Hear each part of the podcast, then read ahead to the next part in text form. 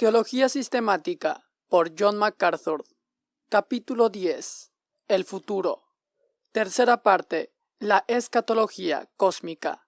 El reino de Dios. Aunque la Biblia contiene muchos temas, el reino de Dios parece ser el asunto central que los mantiene unidos. Como ya hemos argumentado en el capítulo 1, el reino de Dios debería considerarse el gran tema dominante de las escrituras que abarca todas las demás cuestiones importantes de la Biblia. Aquí queremos exponer sobre esa idea mediante el análisis en mayor detalle de lo que enseña el Antiguo Testamento como el Nuevo Testamento. Esto sobre el reino Dios. Antes de entrar en cada uno de estos asuntos, consideremos primero la multifacética naturaleza del reino de Dios, por medio de los contrastes siguientes que se hallan en las descripciones que hacen las escrituras del reino. Número 1. Ciertos pasajes presentan el reino como algo que siempre ha existido. Salmo 16, Salmo 145 del 11 al 13. Aunque en otro lugar el reino tiene un comienzo histórico definido. Daniel 2.44. 2. El reino se describe como universal en su alcance. Salmo 103, 19. Pero también se revela como reino local en la tierra. Isaías 24, 23. 3. En ocasiones, el reino se describe como el gobierno directo de Dios. Salmo 22, 28, Salmo 59, 13. Otras veces se presenta como el gobierno de Dios por medio de un mediador. Salmo 2 del 4 al 6, Daniel 4, versículo 17, versículo 25. 4. En algunos lugares, la Biblia describe el reino como totalmente futuro. Zacarías 14:9, Mateo 6:10, aunque en otros lugares se lo representa como una realidad presente. Salmo 29:10, Daniel 4:3. 5. Por una parte, el reino de Dios se presenta como el gobierno soberano e incondicional de Dios. Daniel 4.3, versículos 34 y 35. Por otra parte, parece basarse en un pacto entre Dios y el hombre. Salmo 89 del 27 al 29. 6. Se afirma que el reino de Dios es eterno. Daniel 4.3 pero Dios llevará parte del mismo a su fin. Oseas 1.4. 7. El reino no es comer y beber. Romanos 14, 17. Ni lo pueden heredar la carne y la sangre. Primera de Corintios 15, 50. Aunque también se habla de él en sentidos terrenales y tangibles. Salmo 2 del 4 al 6, Salmo 89 del 27 al 29. 8.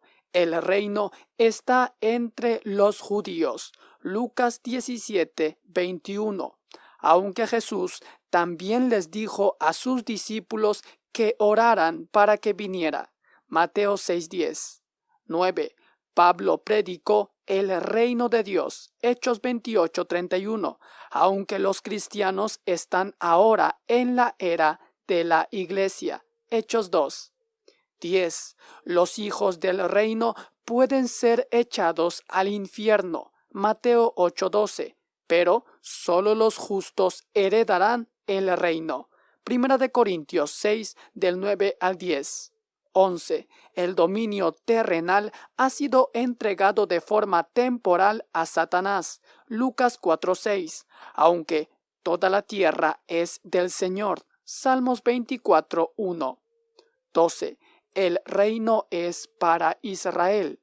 Segunda de Samuel 7 del 11 al 13. Pero Cristo también se lo dio a las naciones. Mateo 21, 43. El reino en el Antiguo Testamento. El programa del reino de Dios comenzó en Génesis 1. cuando el Rey del universo creó al mundo en seis días. Hay un Rey, Dios, y existe un reino del Rey. Esta es la tierra. Al hombre creado el sexto día como portador de la imagen divina se le asignó una tarea en el reino, llenar, sojuzgar y señorear la tierra para la gloria de Dios. Génesis 1.26 al 28. El verbo gobernar en hebreo radá es un término real que se usó más tarde en Salmo 110.2 respecto al futuro reinado del Mesías. Que el Señor extienda desde Sión el poder de tu cetro, domina tú en medio de tus enemigos. Versión NBI. Sin embargo, el hombre fracasó en su tarea del reino cuando Adán pecó contra Dios. Génesis 3. La caída interrumpió la orden de creación de Dios para la humanidad.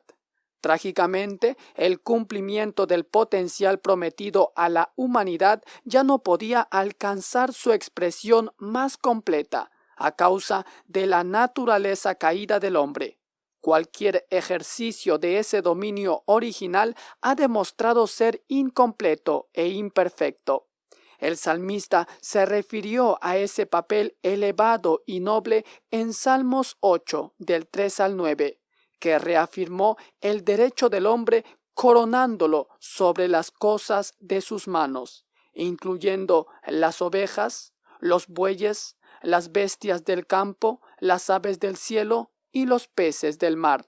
El salmista presentó el ideal para la humanidad, no la realidad actual, el futuro diseñado del gobierno del reino, y no el pasado o el presente menoscabados.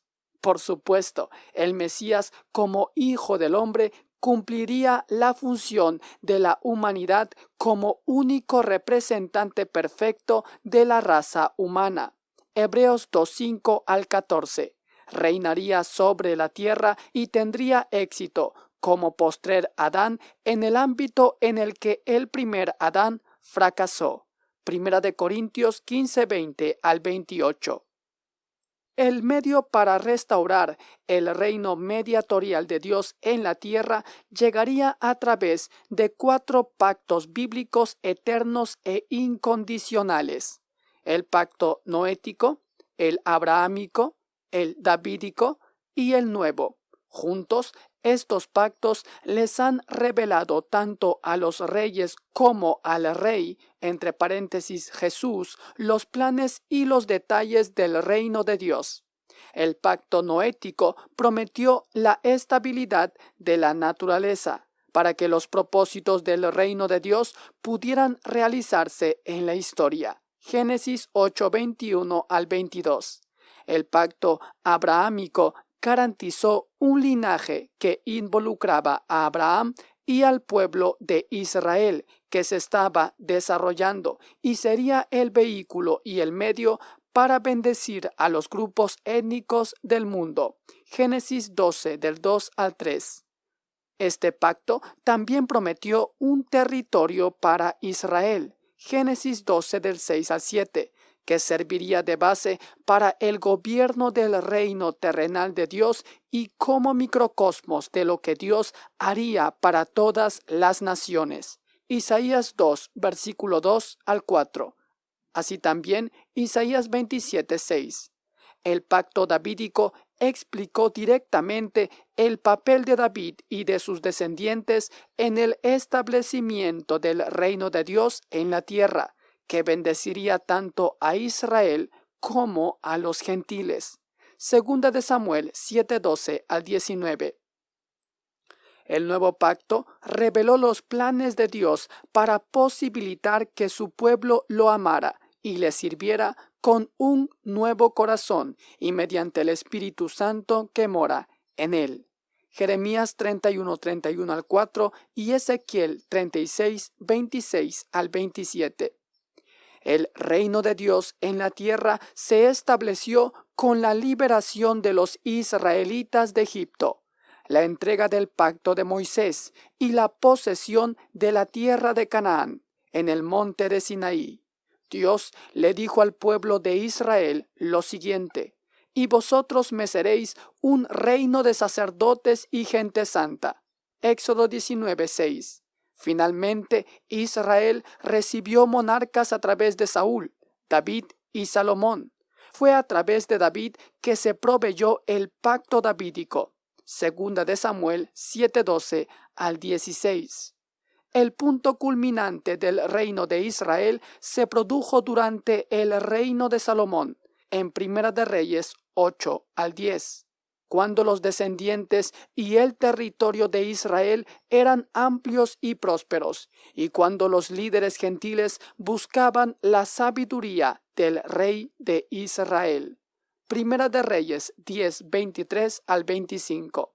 Sin embargo, la condición de Israel se deterioró a partir de entonces. Desde la época de Primera de Reyes 11 en adelante, Salomón cometió idolatría, e Israel lo acompañó en la desobediencia a Dios. Las maldiciones prometidas en el pacto mosaico se cumplieron. Israel se dividió en dos reinos que se dirigieron al cautiverio y a la dispersión. Las diez tribus de Israel fueron conquistadas por Asiria en el 722 a.C. y Babilonia conquistó a Judá y destruyó el templo en el 586 a.C. En el decadente y después cautivo reino de Israel, los profetas ocuparon el escenario central como portavoces de Dios reprendieron a los líderes y al pueblo israelita por apartarse de Dios y quebrantar el pacto mosaico. A pesar de ello, también anunciaron un reino bajo el gobierno del Mesías, en lo postrero de los tiempos. Isaías 2, del 2 al 4. Este reino implicaría la restauración del reino davídico a las órdenes del Mesías en Israel y bendiciones para las naciones bajo el rey de Israel. Amos 9:11 al 12. El reino restaurado tendría requisitos espirituales, ya que la fe y un corazón dispuesto a servir a Dios eran necesarios para entrar en él, aunque este reino incluiría la prosperidad física y material para Israel y las naciones. Esta esperanza quedó pendiente de realizar en la época del Antiguo Testamento. Aunque algunos segmentos del pueblo de Israel regresarían a su tierra y acabarían reedificando el templo, permanecieron bajo el reinado y la dirección de poderes gentiles. Daniel 2 al 7. Solo el Mesías podía traer la necesaria liberación espiritual y nacional. El reino en el Nuevo Testamento. En el principio de la era neotestamentaria había gran participación respecto al Mesías y al reino de Dios. El ángel Gabriel informó a María que tendría un hijo que sería grande y que se sentaría en el trono de su padre, David. Él reinaría sobre Israel para siempre. Lucas 1, 32 al 33. Zacarías profetizó que Dios recordaba el pacto abrahámico y liberaría a Israel de sus enemigos. Lucas 1, 72 al 74 repitiendo el mensaje del Señor, también declaró que el hijo que su esposa Elizabeth iba a tener sería el precursor del Mesías para la preparación de su venida. Lucas 1, 16 al 17. En Jerusalén, el justo Simeón aguardaba con esperanza la redención de Israel, cuando el Espíritu Santo vino sobre él. Lucas 2.25.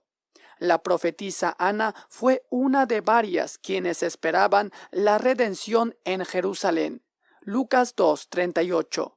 Las expectativas respecto al reino mesiánico eran altas, y esta esperanza no quedaría sin cumplir. La esperanza del rey davídico prometido se cumplió en Jesús. El primer versículo del Nuevo Testamento declara lo siguiente. Libro de la genealogía de Jesucristo, hijo de David, hijo de Abraham. Mateo 1.1.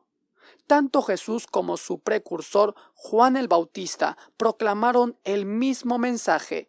Arrepentíos, porque el reino de los cielos se ha acercado. Mateo 3.2 y Mateo 4.17. Como no se había proporcionado ninguna definición ni redefinición del reino, el que ellos predicaban era el mismo que proclamaron los profetas del Antiguo Testamento es decir, un reino terrenal bajo el gobierno del Mesías con un Israel restaurado y bendiciones para las naciones. Mateo 19, 28. El arrepentimiento era la condición para entrar a este reino. Jesús explicó lo que esperaba de quienes entraran a su reino. Mateo capítulo 5 al capítulo 7. Realizó asimismo milagros para demostrar sus credenciales como rey, sus milagros en la naturaleza, sus sanidades físicas, sus exorcismos y resucitar a los muertos cumplieron la profecía del Antiguo Testamento y demostraron que el reino había venido sobre el pueblo. Isaías 35, Mateo 11, 2 al 5 y Mateo 12, 28. El mensaje del reino en este tiempo iba dirigido únicamente al pueblo de Israel. Mateo 10 del 5 al 7. Sin embargo, el pueblo de Israel no se arrepintió. Las ciudades israelitas rechazaron el mensaje del reino. Mateo 11 del 20 al 24 y los líderes blasfemaron contra el Espíritu Santo y atribuyeron los milagros de Jesús al poder de Satanás. Mateo 12 del 22 al 32.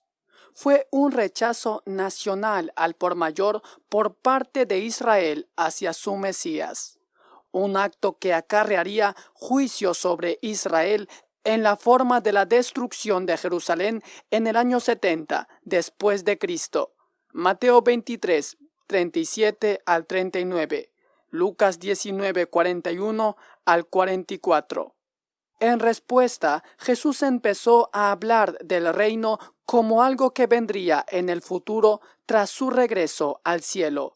Lucas 19, 11. Y después de los sucesos del periodo de la tribulación. Lucas 21, 31. Jesús habló de los misterios del reino de los cielos en forma de parábolas. Mateo 13:11. Estas revelaron nuevas verdades respecto al programa del reino entre la primera y la segunda venida de Jesús. En el Antiguo Testamento no enseñó de forma explícita sobre las dos venidas del Mesías con un importante intervalo entre ambas. Esto era nuevo en la verdad revelada. Aunque el reino mismo no se establecería hasta el regreso de Jesús, varias verdades relacionadas con el reino empezarían a existir en la época de la Iglesia. La parábola del sembrador reveló que el Evangelio del reino se predicaría y recibiría diversas respuestas. Mateo 13, del 3 al 9 y versículo 18 al 23. La parábola del trigo y la cizaña demostró que los hijos del reino y los hijos del diablo coexistirían en esta época y que sólo serían separados cuando Jesús volviera al final de la era con sus ángeles. Mateo 13 del 24 al 30 y del versículo 36 al versículo 43. Las parábolas de la semilla de mostaza y la levadura indicaban que por medio de su mensaje y de sus hijos el reino empezaría siendo pequeño y se haría grande. Mateo 13, 31 al 33. En la última parte del ministerio de Jesús, su mensaje se centró mayormente en su inminente muerte sacrificial. Mateo 16, 21. Sin embargo, siguió anunciando la venida del reino. Él dijo, De cierto os digo que en la regeneración, cuando el Hijo del Hombre se siente en el trono de su gloria, vosotros que me habéis seguido, también os sentaréis sobre doce tronos, para juzgar a las doce tribus de Israel. Mateo 19, 28. Aquí Jesús anunció que se sentaría en el glorioso trono davídico y que sus discípulos reinarían con él sobre un Israel nacido, restaurado y unido en el momento de la renovación cósmica que está claramente en el futuro. Asimismo, respecto a su segunda venida, Jesús declaró lo siguiente cuando el Hijo del Hombre venga en su gloria y todos los santos ángeles con él, entonces se sentará en su trono de gloria. Mateo 25, 31. Jesús aclaró pues que su reinado terrenal desde el trono de David se produciría cuando regresara con sus ángeles. Con su muerte, su resurrección y su ascensión, Jesús había sido exaltado como Mesías a la diestra de Dios Padre, donde posee toda autoridad en el cielo y en la tierra. Mateo 28, 18, Efesios 1, 20 al 22. Sin embargo, el verdadero ejercicio de su autoridad del reino en la tierra aguarda al futuro. Por lo tanto, el escritor de Hebreos declara lo siguiente. Cristo se ha sentado a la diestra de Dios, esperando hasta que sus enemigos sean puestos por estrados de sus pies. Hebreos 10, del 12 al 13. La sesión de Jesús a la diestra del Padre llevará a continuación a un reinado sobre la tierra desde Jerusalén. Salmo 110 del 1 al 2 el día de su ascensión, los apóstoles de Jesús preguntaron si en ese momento sería restaurado el reino a Israel. Hechos 1.6. Jesús afirmó que sólo el Padre conocía el momento de ese acontecimiento y que los discípulos deberían centrarse en la proclamación del Evangelio hasta lo último de la tierra. Hechos 1 del 7 al 8.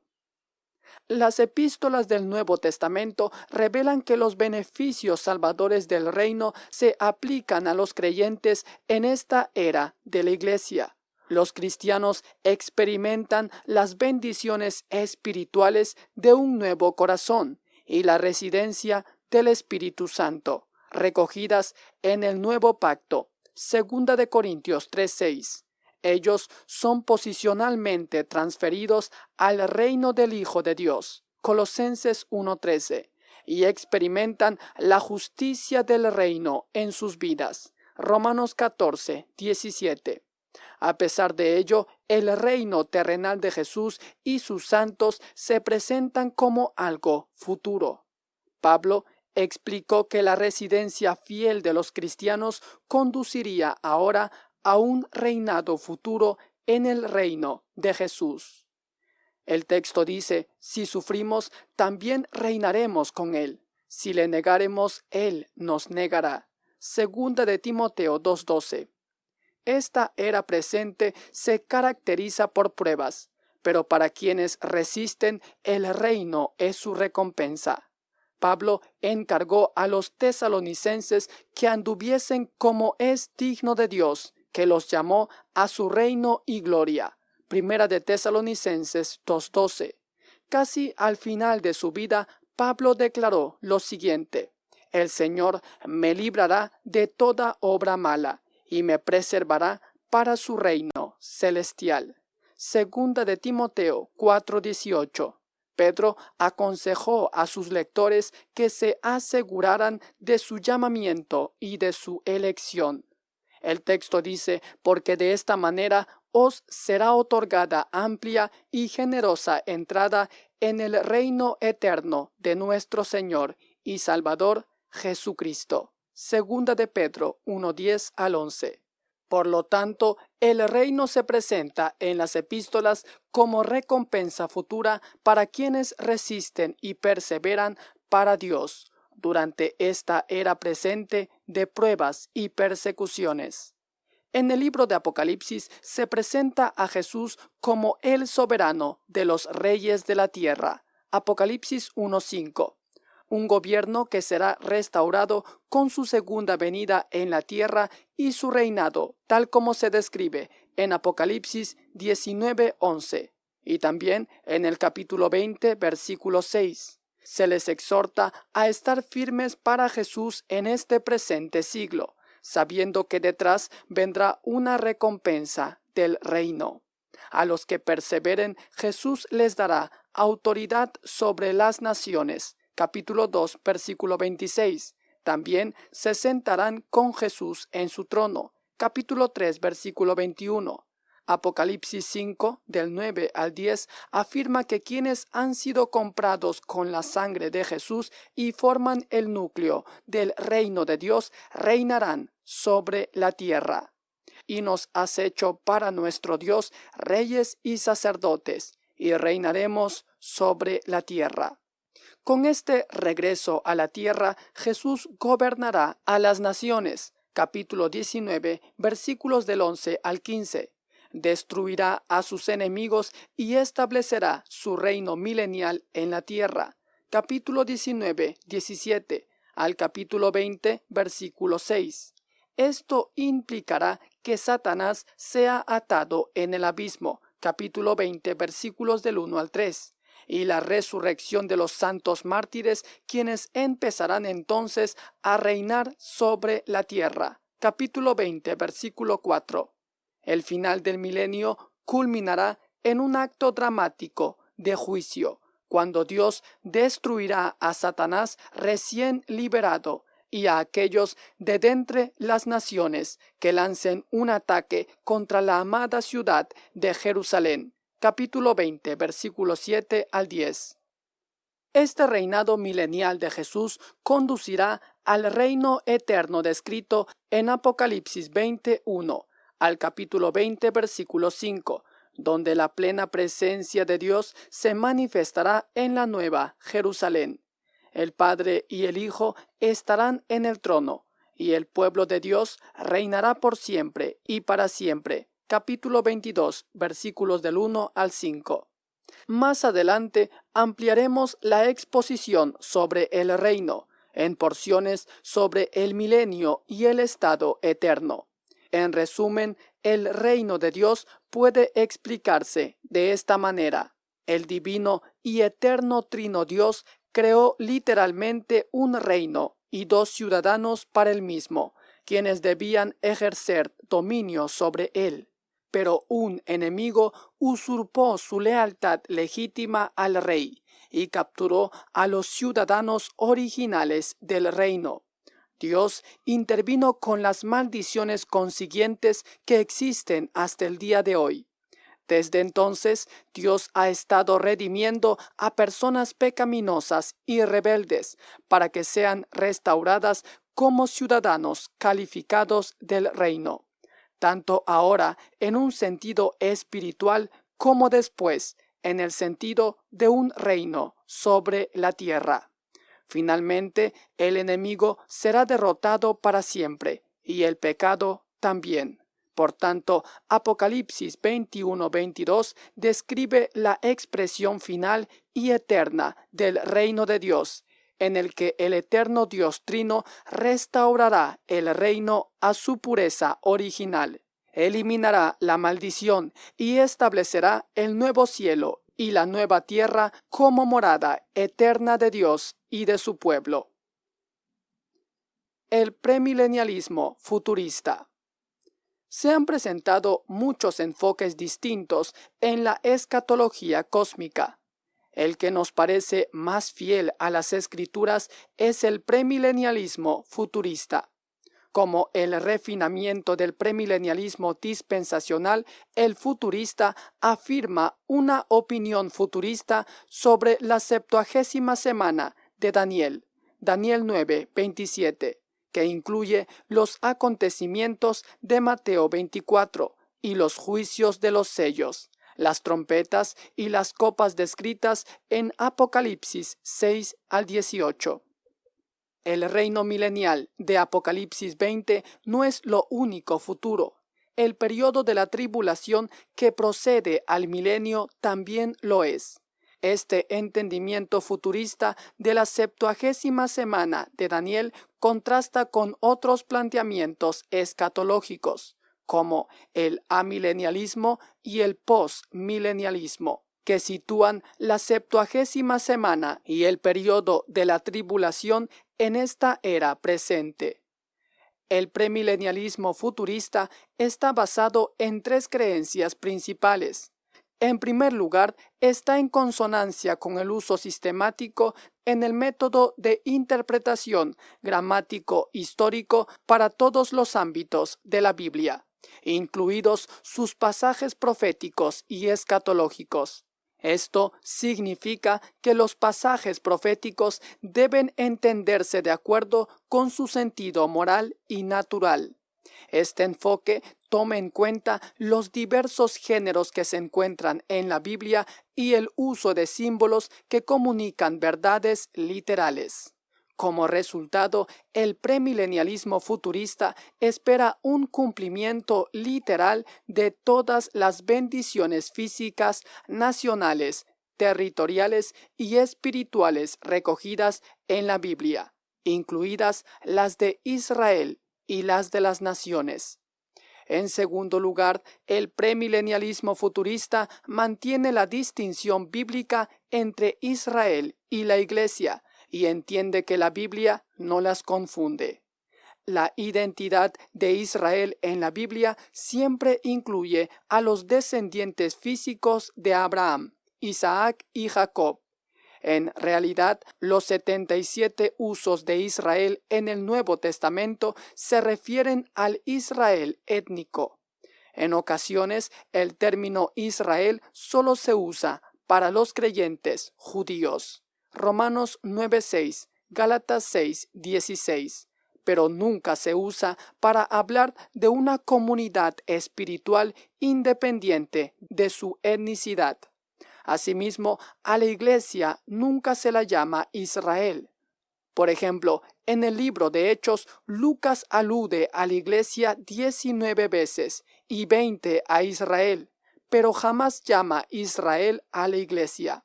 Esto demuestra de un modo convincente la intención de Dios al conservar estas identidades distintas. El premilenialismo futurista rechaza todas las formas de teología o supersesionismo en el que se considera a la Iglesia como el reemplazo o el cumplimiento de las promesas al Israel nacional, de tal manera que elimina la relevancia teológica de Israel en los planes de Dios. Afirma la gran importancia de la Iglesia en los propósitos del reino de Dios, aunque espera el cumplimiento futuro de las promesas del pacto de Dios a Israel y a las naciones en un futuro reino milenial. Israel será salvo y restaurado y tendrá un papel de liderazgo respecto a las naciones. El premilenialismo futurista entiende que la identidad de Israel no se expande para incluir a los gentiles. En su lugar, el pueblo de Dios se ensancha para abarcar a los gentiles junto a Israel creyente. Isaías 19, 24 al 25. El premilenialismo futurista también afirma que el cumplimiento de las promesas de Dios se procede por etapas. Lo que no se cumplió con la primera venida de Jesús debe realizarse con los sucesos que llevan a su segunda venida y la incluyen. En tercer lugar, el premilenialismo futurista reconoce que las escrituras presentan un cumplimiento futuro de la septuagésima semana de Daniel, un periodo de tribulación de siete años que ocurre antes del reino milenial terrenal de Jesús. Daniel 9, 27. Aunque en esta era la Iglesia se enfrenta a la tribulación en general, un futuro periodo especial de tribulación implicará los juicios únicos y catastróficos, así como la ira de toda la tierra. Apocalipsis capítulo 6 al capítulo 19. Esta tribulación incluye los juicios de los sellos, las trompetas y las copas descritos en Apocalipsis capítulo 6 al 16. Esta tribulación venidera culmina con el regreso de Jesús y el establecimiento de su reino de mil años en la tierra. El premilenialismo futurista contrasta con las creencias teológicas que con frecuencia consideran esta era presente entre las dos venidas de Jesús como el periodo de tribulación anunciado y el reino de Jesús. Para el premilenialismo futurista, la tribulación de Apocalipsis 6 al capítulo 18 precede a la venida de Cristo. El establecimiento de su reino, Apocalipsis capítulo 19 al capítulo 20 y el estado eterno.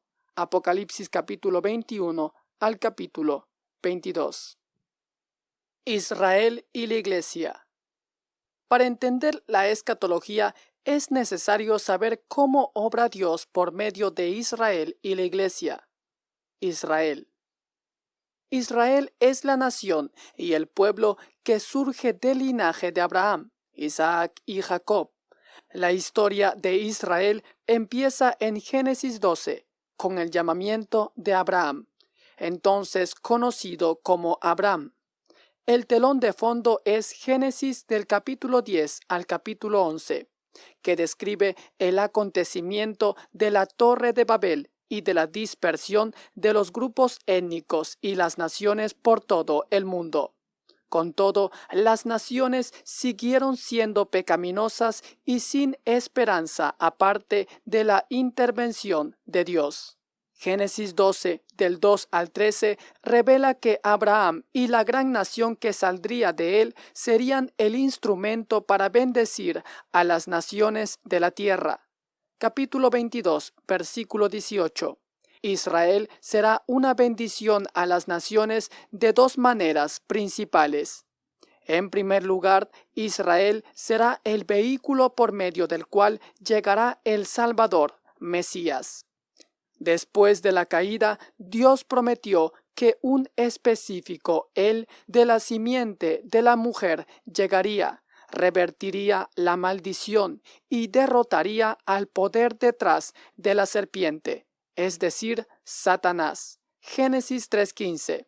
Esto se cumple en Jesús, la simiente suprema. Gálatas 3.16. En Génesis 49 del 8 al 12 se halla una esperanza mesiánica en la que Jacob afirma que de su hijo Judá saldría un rey que bendeciría al mundo. Se lo llamaría Silo, o el verdadero rey un reinado real, a quien sería la obediencia de los pueblos. Génesis 49, 10. Por tanto, de Israel saldrá un Salvador, que también será el Rey del mundo. En segundo lugar, Israel está destinado a cumplir una función de servicio y liderazgo a las demás naciones del mundo dado que Dios ha planeado un reinado exitoso en la tierra, Isaías 52:13, Dios usará a Israel como nación bajo su Mesías para llevar a cabo un plan representativo ante las naciones. Isaías 2 del 2 al 4. Israel es un medio de bendiciones globales. La intención es que como nación y como pueblo, Israel y su territorio funcionen como microcosmos de lo que Dios hará para todas las naciones. Asimismo, Israel será una plataforma para las bendiciones de las naciones. Como Dios bendice a Israel en la tierra prometida, Dios bendecirá a las demás naciones en sus territorios. Isaías 27:6 predice lo siguiente: Días vendrán cuando Jacob echará raíces, florecerá y echará renuevos Israel, y la faz del mundo llenará de fruto. Para entender la función futura de Israel como nación, se debe comprender su pasado. Hemos visto aspectos de esta historia en nuestra explicación del reino de Dios. Pero merece la pena volver a narrar la historia de manera particular desde el punto de vista de Israel.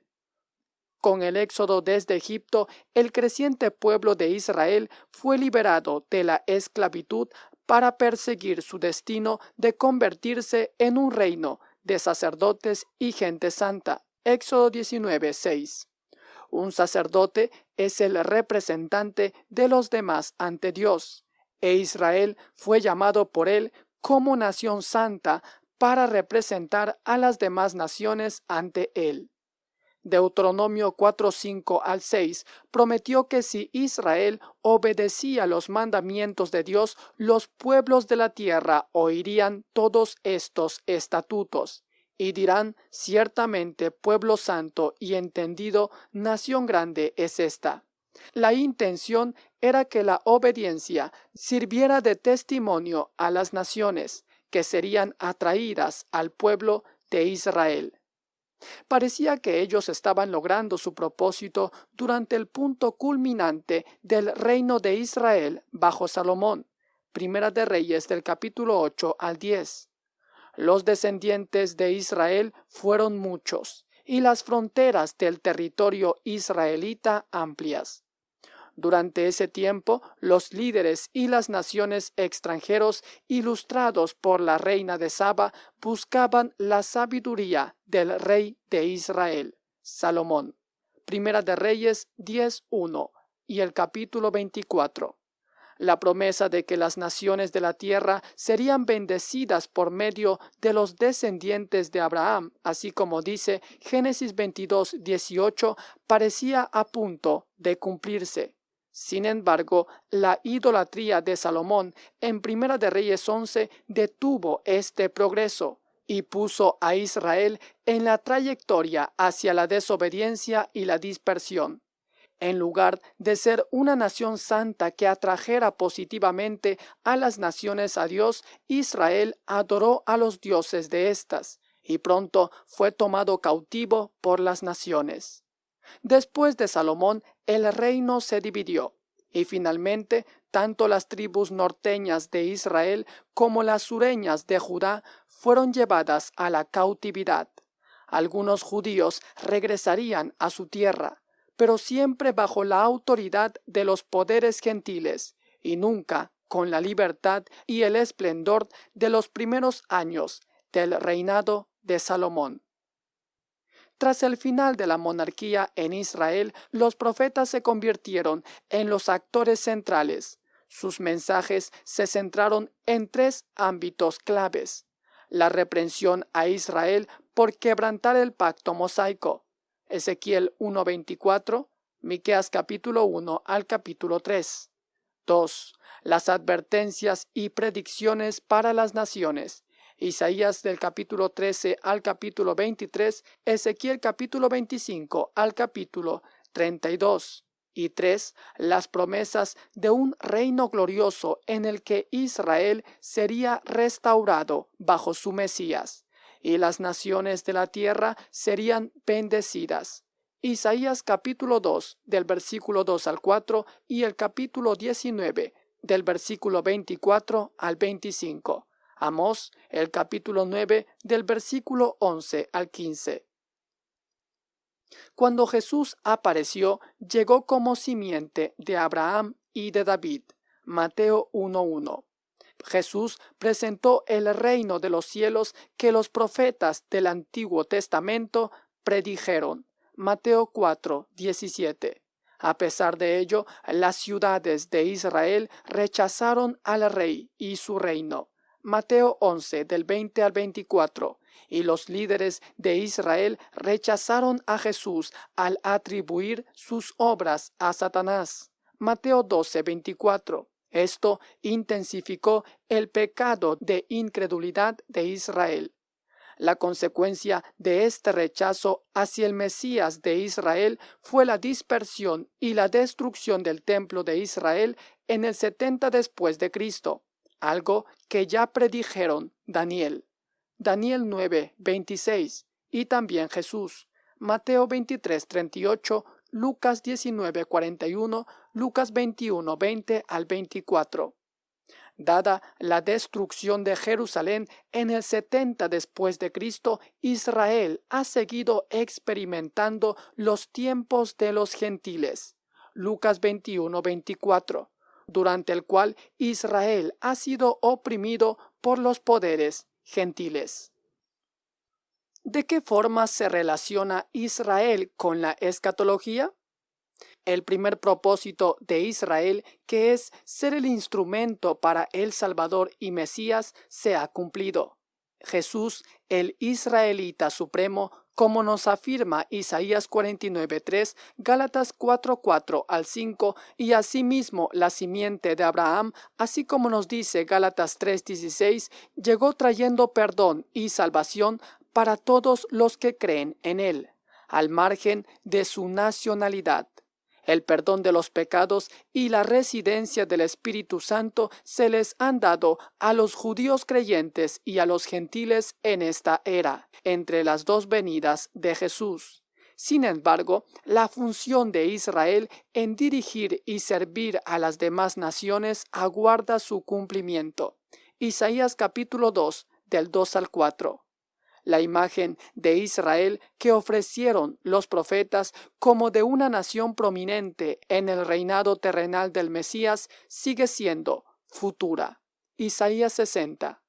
En Mateo 19, 28, Jesús afirmó que durante el tiempo venidero de renovación cósmica en la regeneración, Él se sentará en el trono de su gloria y que los apóstoles también se sentarían sobre doce tronos para juzgar a las doce tribus de Israel. Esta palabra habla de una nación restaurada y unificada de Israel. Asimismo, tras cuarenta días de instrucción sobre el reino por parte del Jesús resucitado, los apóstoles le preguntaron, Señor, ¿restaurarás el reino a Israel en este tiempo? Hechos 1, 3 y 6. Jesús asumió la exactitud de su creencia respecto a una restauración del reino de Israel, pero les indicó que sólo el Padre conocía el momento de este acontecimiento. Hechos 1.7. Esta declaración también afirma un reino restaurado para Israel. Pablo declaró una salvación futura de Israel cuando expresó lo siguiente, y luego todo Israel será salvo. Romanos 11:26. Esta salvación de Israel traerá bendiciones aún mayores para el mundo. En Romanos 11:12, Pablo afirmó lo siguiente, y si su transgresión es la riqueza del mundo y su defección la riqueza de los gentiles, ¿cuánto más su plena restauración? A continuación añadió lo siguiente, porque si su exclusión es la reconciliación del mundo, ¿qué será su admisión sino vida eterna entre los muertos? Capítulo 11, versículo 15. En Romanos 11, Pablo se dirigió al pueblo incrédulo de Israel en la era de la Iglesia. Aunque existe un remanente de personas judías que creen, el pueblo en su conjunto mora en la incredulidad. Sin embargo, cuando Israel sea salvo, las bendiciones para el mundo serán incluso mayores que ahora. Entonces el mundo verá la renovación cósmica que los profetas del Antiguo Testamento anunciaron. Isaías 11, capítulo 65, del 17 al 25. Sin embargo, el camino hacia este glorioso futuro para Israel no será directo ni llano. Israel está experimentando en la actualidad un endurecimiento temporal y se está enfrentando a las consecuencias de rechazar al Mesías. Jesús declaró que Israel no conoció el tiempo de su visitación y por ello tuvieron que pasar por el juicio de la destrucción de Jerusalén en el 70 después de Cristo, y ahora están viviendo los tiempos de los gentiles. Lucas 19, 41 al 44, capítulo 21, del 20 al 24. No obstante, en esta era existe un remanente de judíos creyentes, Romanos 11:5, a quienes Pablo denomina el Israel de Dios, Gálatas 6:16. Este remanente fiel y elegido sirve de recordatorio de una salvación futura de todo Israel, de acuerdo con las profecías del Antiguo Testamento. Romanos 11 del 26 al 27. Zacarías predijo que llegaría un día en el que Dios derramaría un espíritu de gracia sobre el pueblo de Israel para que miraran a quien traspasaron y se afligieran por él. Zacarías 12:10. Esto habla de la salvación y la restauración nacional de Israel y de su entrada a las bendiciones del nuevo pacto. En el futuro habrá un periodo de siete años, Daniel 9, 27, durante el cual se retomará el plan de Dios de restaurar a Israel. La segunda mitad de este periodo incluirá una persecución sin precedentes y la ira del anticristo, quien cometerá un acto abominable en el templo de Jerusalén, Mateo 24, 15, segunda de Tesalonicenses capítulo 2 del 3 al 4. Jeremías afirma que será un periodo único, tiempo de angustia para Jacob, pero que de ella será librado. Jeremías 37. Las naciones se levantarán contra Jerusalén para destruirla, pero el Señor Jesús rescatará a los habitantes de Jerusalén a su regreso y establecerá su reino en la tierra. Zacarías 14 del 1 al 9. Entonces las naciones subirán a Jerusalén y experimentarán las bendiciones de los juicios reales del Mesías, quien reinará desde allí. Isaías capítulo 2 del 2 al 4 y el capítulo 9 versículo 7. Dios cumplirá todas las promesas y los pactos bíblicos con Israel tal como lo afirmó. Él no lo hará porque Israel sea tan grande, sino porque Dios es impecablemente fiel a su nombre y a las promesas que hizo a los patriarcas israelitas. Deuteronomio 7, 6 al 9. Como Pablo aseveró enfáticamente en Romanos 11, 1. Él dijo, Digo pues, ¿ha desechado Dios a su pueblo? En ninguna manera. A continuación, vincula la salvación de Israel a los propósitos electores de Dios. Y él dice, así que en cuanto al Evangelio son enemigos por causa de vosotros, pero en cuanto a la elección son amados por causa de los padres, porque irrevocables son los dones y el llamamiento de Dios. Romanos 11, 28 al 29. Israel es, por tanto, fundamental para los propósitos de Dios y no puede ser descartado sin denigrar la fidelidad de Dios a sus promesas. La Iglesia.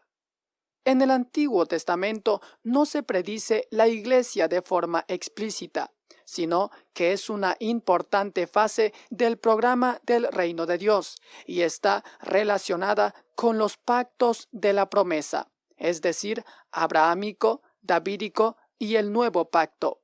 El mayor y supremo Hijo de David, Jesús, llegó trayendo salvación para todos los que creyeran en él. En Gálatas 3, Pablo declaró que los cristianos gentiles están conectados a las promesas abrahámicas de Génesis 12:13 y 22:18, que declararon que las bendiciones de Dios llegarían un día a los gentiles. Los miembros de la Iglesia son hijos espirituales de Abraham y están relacionados con el pacto abrahámico. Gálatas 3:7 al 9 y el versículo 29. La muerte de Jesús produjo la inauguración del nuevo pacto, y quienes confían en él se benefician del nuevo pacto. Esto incluye la promesa del nuevo pacto de la residencia del Espíritu Santo, que posibilita que los cristianos obedezcan a Dios como deberían. Hechos 2.4, Romanos 8.3 al 4. Los cristianos son también proclamadores de este pacto. Segunda de Corintios 3.6, Hechos 8.8 al 13. Y la unidad espiritual judío-gentil bajo el Mesías de Israel ya está sucediendo. Hechos 15.14 al 18 y Efesios 2.11 al 22. De modo que, aunque en el Antiguo Testamento no predijo la Iglesia con su estructura y misión para esta era, está relacionada con las promesas relativas a la salvación, el ministerio del Espíritu Santo residente en el creyente y la unidad redentora entre judíos y gentiles. La Iglesia tiene una misión única antes de que Jesús regrese a gobernar a las naciones. Es el instrumento para la proclamación del reino, mientras Israel está pasando un endurecimiento temporal. Romanos 11:11. Está llamada a llevar el Evangelio y el mensaje del reino a las naciones. Esta es su gran comisión. Mateo 28, 19 al 20. Los que creen en Jesús se convierten en hijos del reino. Mateo 13, 38, y deben manifestar la justicia del reino en sus vidas. Mateo del capítulo 5 al capítulo 7. La Iglesia es una minoría perseguida en esta era. Se enfrenta a la persecución de Satanás y de quienes hacen su voluntad. La enseñanza de Dios respecto a lo venidero motiva a la Iglesia que opera en este presente siglo malo con la promesa de la recompensa. Gálatas 1.4. La resistencia en esta era conducirá al gobierno de un reino en el futuro. Pablo declaró lo siguiente: Si sufrimos, también reinaremos con él. Segunda de Timoteo 2.12. Juan le prometió a la iglesia de Teatira lo siguiente, al que venciere y guardare mis obras hasta el fin, yo le daré autoridad sobre las naciones y las regirá con varas de hierro. Apocalipsis 2.26 al 27. Quienes perseveran haciendo lo que Jesús quiere compartirán su gobierno sobre las naciones cuando Él vuelva. Jesús también prometió lo siguiente, al que venciere le daré que se siente conmigo en mi trono. Apocalipsis 3, 21. La Iglesia se enfrenta a dificultades y problemas en esta era entre las dos venidas de Jesús, pero Él la recompensará con posiciones de autoridad en su gobierno de reino sobre las naciones. El compromiso radical con Jesús ahora conduce a una increíble recompensa en el futuro. No obstante, la Iglesia no es la fase final del programa del reino de Dios antes del estado eterno. Todavía queda mucho por cumplirse, incluido el reinado internacional del Mesías en y sobre la tierra. Israel todavía no ha sido salvo ni restaurado como nación. Como entidades nacionales, las naciones no sirven a Dios. Isaías 19 del 24 al 25 ni está experimentando la armonía internacional y la eliminación de la guerra, como dice Isaías capítulo 2 del 2 al 4, la renovación del planeta, Mateo 19, 28, Romanos 8, 19, y la armonía en el reino animal, como dice Isaías 11:6, deben producirse aún. Satanás sigue engañando activamente al mundo y persigue a los santos de Dios. Apocalipsis capítulo 12 al capítulo 3.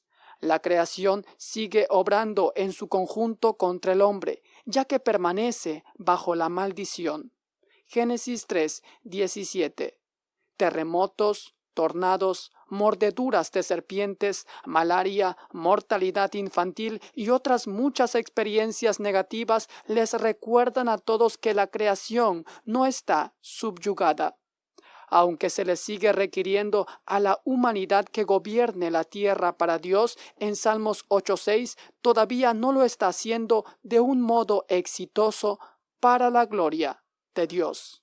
Génesis 1, 26 al 28, Hechos 2, del 5 al 8. estas condiciones no encajan con las características del reino predichas por los profetas. Tiene que haber un reinado triunfante de Jesús el Mesías y de sus santos en la tierra, antes de que Jesús le entregue el reino al Padre y comience el estado eterno. Primera de Corintios 15 del 24 al 28. Aunque los cristianos ya celebran muchas bendiciones espirituales, sigue habiendo mucho más por venir. Es necesario entender que la Iglesia no es la fase final del programa del reino de Dios, para evitar las opiniones erróneas de la escatología. Algunas posturas escatológicas han considerado esta era como el principal cumplimiento del gobierno del reino de Jesús y han afirmado que la Iglesia es el cumplimiento o el reemplazo de Israel. Muchas profecías del Antiguo Testamento han sido espiritualizadas para encajar en esta era actual cuando en realidad describen las condiciones del reino venidero en la tierra. En el presente, la Iglesia es un instrumento estratégico de los propósitos del reino de Dios en este siglo, y tiene la tarea de llevar el Evangelio a las naciones. Los miembros de la Iglesia, tanto los vivos como los muertos, están destinados al acontecimiento del arrebatamiento de Primera de Tesalonicenses 4:14 al 17, en el que Jesús arrebatará a todos los cristianos desde el aire para que estén con él y eviten la ira de Dios en el día venidero del Señor. Primera de Tesalonicenses 1:10. Cuando Jesús venga a la tierra, la iglesia regresará con él y participará en el reinado del reino milenial de Jesús, gobernando a las naciones. Apocalipsis 2, 26 al 27. En resumen, la Iglesia está experimentando muchas bendiciones extraordinarias, aunque sigue aguardando gobernar con Jesús en su reino milenial venidero.